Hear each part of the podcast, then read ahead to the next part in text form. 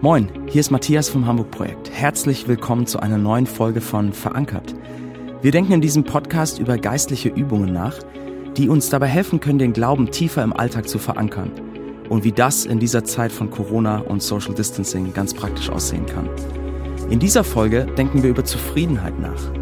Warum haben wir ständig das Gefühl, dass Unzufriedenheit an uns nagt?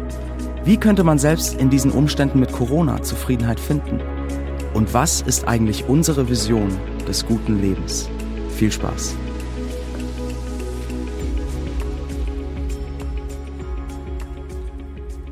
Wer mich ein bisschen besser kennt, weiß, dass ich gerne Musik mit tiefgründigen Texten mag.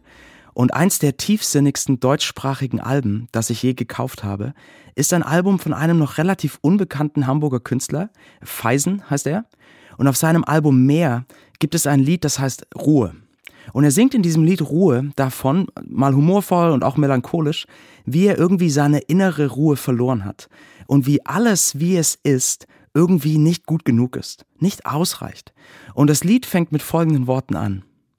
Egal wo ich bin, ich will immer weg. Und egal was ich esse, ich bin immer fett. egal wie viel ich schlaf, ich bin immer leer. Und egal was ich hab, ich will immer mehr. Egal wie laut es ist, ich bin immer Ohr. Und egal welches Lied, ich skipp immer vor. Er beschreibt mit diesen Worten einen Zustand von Unzufriedenheit. Egal was er hat, er will mehr. Egal wie es ist, irgendwie reicht es nicht. Irgendwie könnte es doch besser sein. Irgendwie anders oder irgendwo anders oder vielleicht mit irgendwem anders. Ich glaube, dass dieses Thema, Zufriedenheit oder eben Unzufriedenheit, ein Thema ist, in dem sich wirklich jeder von uns wiederfindet. Ganz egal, wer ihr seid. Und die Gründe für unsere Unzufriedenheit sind dabei so vielfältig, wie wir unterschiedlich sind. Jeder hat andere Gründe, warum man manchmal das Gefühl hat, dass es gerade noch nicht ausreicht, dass das gerade noch nicht das gute Leben sein kann. Das hängt zum einen sehr stark mit unserer Lebenssituation zusammen. Wenn ich so auf mein Leben zurückschaue, dann sehe ich, dass sich die Auslöser von Unzufriedenheit mit jeder Lebenssituation verändert haben. Aber dass die Gefahr, nicht zufrieden zu sein, doch irgendwie ein ständiger Begleiter ist. Ja, als Kind ist man vielleicht unzufrieden, weil man nicht das neueste Spielzeug hat, so wie die anderen. Später geht es eher um Themen, ja, wie beliebt ist man in der Klasse oder an welcher Stelle im Sportunterricht wird man gewählt. Dann kommen Themen wie Freund oder Freundin dazu, dann kommt der Schul- oder Studienabschluss, Erfolg im Beruf, finanzielle Absicherung, gesellschaftliches Ansehen und so weiter. Die Liste an Themen, die in uns Unzufriedenheit auslösen kann, ist lang und sie verändert sich ständig. Aber was doch gleich bleibt, ist dieses Gefühl, das ständig an uns nagt. Irgendwie reicht es noch nicht. Oder wenn es doch nur ein bisschen anders wäre, dann wäre ich wirklich zufrieden. Es gibt die unterschiedlichsten Gründe für Unzufriedenheit, aber ein paar stechen doch sehr heraus und begegnen uns immer wieder. Und eins davon ist eine materielle Unzufriedenheit. Wenn ich doch nur jenes hätte oder ich mir das und das leisten könnte, dann wäre ich zufriedener. Mir ist im letzten Jahr eine Geschichte begegnet, die so abgefahren klang, dass ich sie zuerst kaum glauben konnte. Aber sie ist wahr. Es ist die Geschichte von Edward Bernays. Edward Bernays war der Neffe von Sigmund Freud und gilt als Begründer der modernen PR. Und im Zweiten Weltkrieg arbeitete er für die amerikanische Regierung und seine Rolle war, die amerikanische Bevölkerung davon zu überzeugen, dass es gut und richtig war, in den Krieg gegen Deutschland zu ziehen. Und als der Krieg dann beendet war, dachte sich Edward Bernays, hm, ich könnte meine Fähigkeiten doch jetzt auch in Zeiten des Friedens nutzen. Und er gründete die erste PR-Agentur in New York. Und weil er der Neffe von Sigmund Freud war, war er absolut fasziniert von Psychoanalyse und er versuchte nun, Werbung und die tiefsten Sehnsüchte der Menschen miteinander zu verbinden. Und eines Tages kam dann die amerikanische Tabakindustrie zu ihm und meinte, wir haben ein Problem. Frauen in Amerika rauchen nicht. Das ist ein gesellschaftliches Tabu gewesen, damals in den 50ern. Aber das kostet uns die Hälfte unseres potenziellen Marktes. Was können wir tun? Und Bernays fing an nachzudenken und fragte sich, mit welchem tiefen Bedürfnis, mit welcher Sehnsucht der Frauen in Amerika kann ich dieses Produkt Zigarette verbinden? Und er kam, wie gesagt, in den 1950ern dann, auf die Sehnsucht nach Freiheit, Selbstbestimmung und Emanzipation. Und er machte Folgendes. Bei der jährlichen Parade in New York ließ er einige attraktive Frauen mitlaufen, die alle Zigarettenschachteln in ihren Strumpfbändern stecken hatten. Und er organisierte einige Fotografen. Und dann zogen die Frauen vor den Fotografen die Zigaretten raus, zündeten sie an und sagten, wir entzünden hier unsere Fackeln der Freiheit für Freiheit und Selbstbestimmung der Frauen. Ja, die Zigarette wurde zur Fackel der Freiheit. Und damit war das Bild geschaffen. Die selbstbestimmte und emanzipierte Frau raucht. Die ersten Hollywood-Diven fingen dann an, in den Filmen zu rauchen und der Absatz von Zigaretten unter Frauen ging durch die Decke. Und ich glaube, dass wir von diesem Bild, die selbstbestimmte Frau raucht, auch heute noch Spuren sehen. Was hat der Edward Bernays hier gemacht? Er hatte das Produkt mit einer tiefen Sehnsucht verbunden, mit einer Sehnsucht nach Freiheit und Selbstbestimmung. Und was dabei für uns heute so bedeutend ist, ich glaube, auch unser Konsum heute ist in ganz großen Teilen nicht mehr davon gesteuert, was wir wirklich brauchen. Er ist nicht von Bedarf gesteuert, sondern genauso wie damals von Sehnsucht. Konsum gibt uns auch heute das große Versprechen, wenn du das haben kannst, dich so kleiden kannst, was auch immer, dann wird deine tiefe Sehnsucht, was auch immer das sein mag, erfüllt. Deine Sehnsucht nach dem guten Leben, nach einem neuen Leben oder nach einem neuen Ich. Und ich glaube, ein großer Teil unserer materiellen Unzufriedenheit kommt daher, dass wir das Gefühl haben, wir verpassen das gute Leben. Wir verpassen die Erfüllung unserer Sehnsüchte. Wir verpassen das erfüllte Ich, wenn wir das oder jenes nicht haben. Das Materielle kann also ein großer Auslöser von fehlender Zufriedenheit sein, aber natürlich gibt es viele andere Themen. Die persönliche Beziehungssituation, die Schritte, die ich im Beruf gehe oder nicht, oder so viel mehr. Und diese ganze Dynamik der Unzufriedenheit, dass das, was ich habe, nicht reicht, wird in unserer Zeit von Social Media natürlich nochmal verschärft. Wir finden auf Facebook oder Instagram oder dem sozialen Medium eurer Wahl eben so viele kuratierte Bilder von den besten Momenten der Leben von anderen. Ja, den Traumurlaub, den tollen Körper, den erfolgreichen Job, die perfekte Familie, den geistlichen Überflieger, keine Ahnung was. Aber diese Umgebung von Social Media führt dazu, dass wir uns nicht nur mit einer Person vergleichen, was schon der Anfang von Unzufriedenheit wäre, sondern wir vergleichen uns mit den jeweils besten Facetten von Hunderten von Leuten und setzen all diese Facetten in unserem Kopf zu einem Idealbild zusammen, das niemand je erreichen könnte. Und unsere Unzufriedenheit wird unerträglich. Unzufriedenheit ist schon herausfordernd genug heute, glaube ich. Und jetzt kommt dazu noch diese verrückte Zeit von Corona und Social Distancing. Ich weiß nicht, wie viele von euch schon Tage mit Corona-Blues hatten. Überforderung im Homeoffice oder mit den Kindern zu Hause, Einsamkeit, die Sorge, was kommt, die Einschränkung, die jeder von uns erlebt. Und es macht euch vielleicht zutiefst unzufrieden. Manchmal vielleicht sogar so, dass es euch schwerfällt, die Laune einigermaßen stabil zu halten.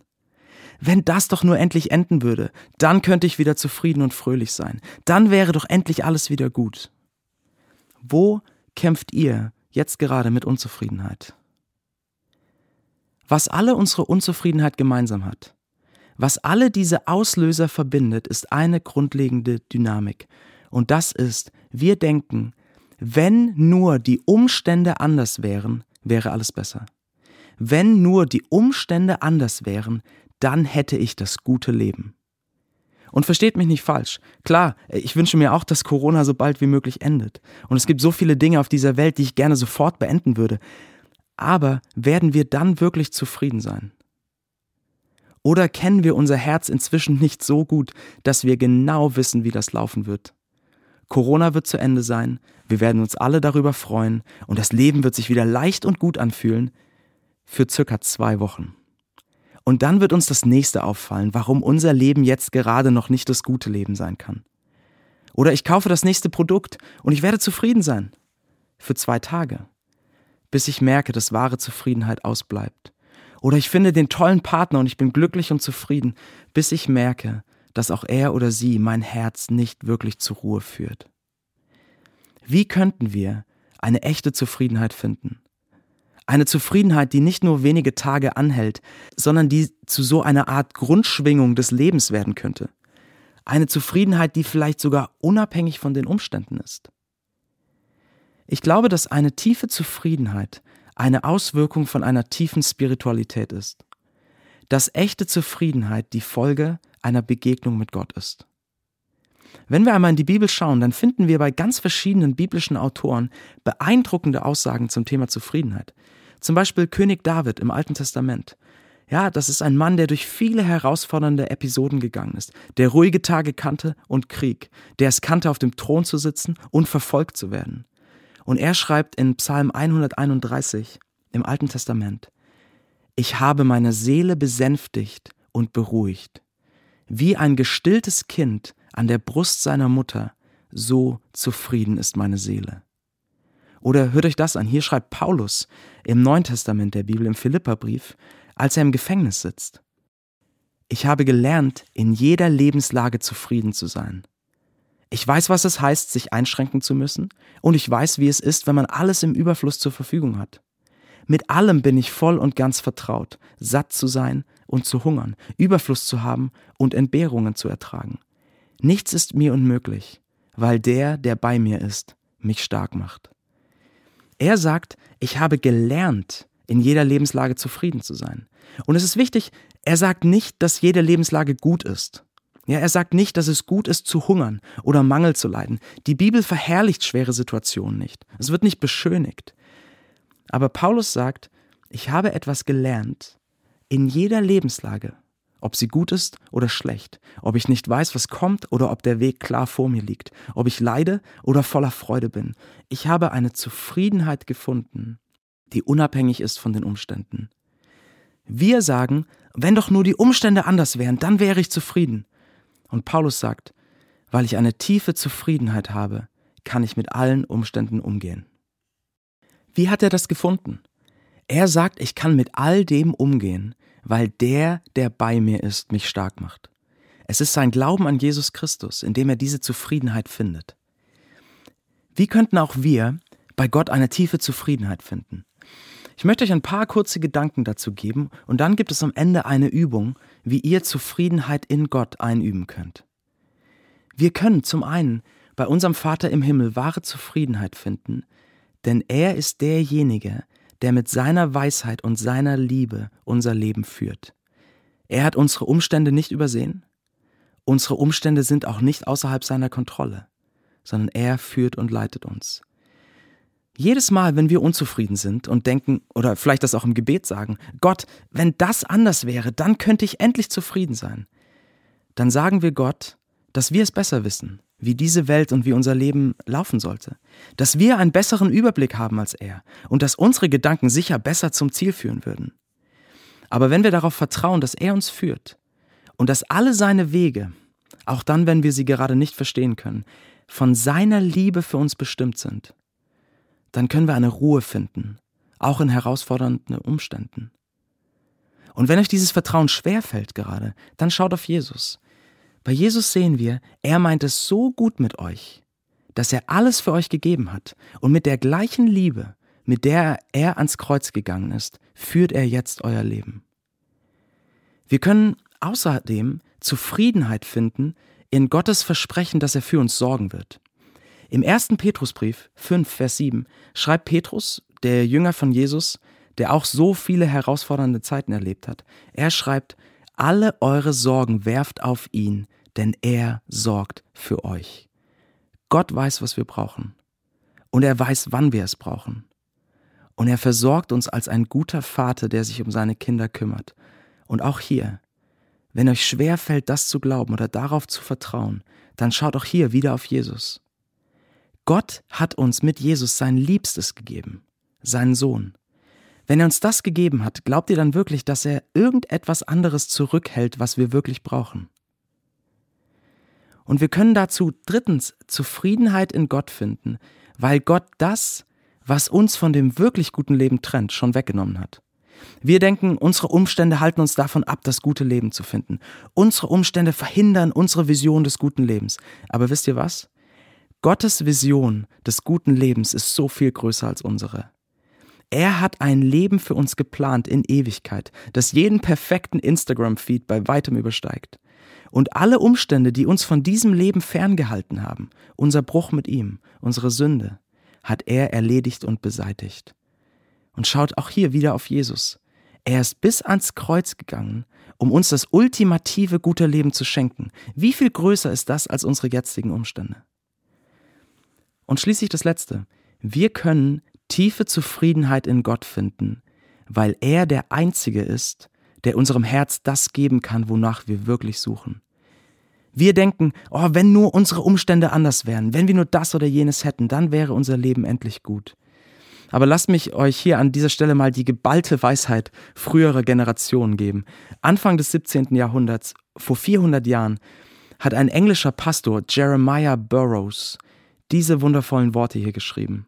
Er hat gesagt, meine Geschwister, der Grund, warum ihr keine Zufriedenheit in den Dingen dieser Welt findet, liegt nicht darin, dass ihr nicht genug davon hättet.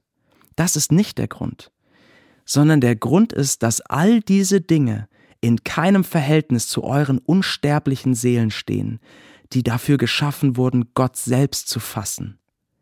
Viele Menschen denken, wenn sie Sorgen haben und unzufrieden sind, dass es daran liegt, dass sie nur wenig in dieser Welt haben und dass wenn sie mehr hätten, sie endlich zufrieden wären.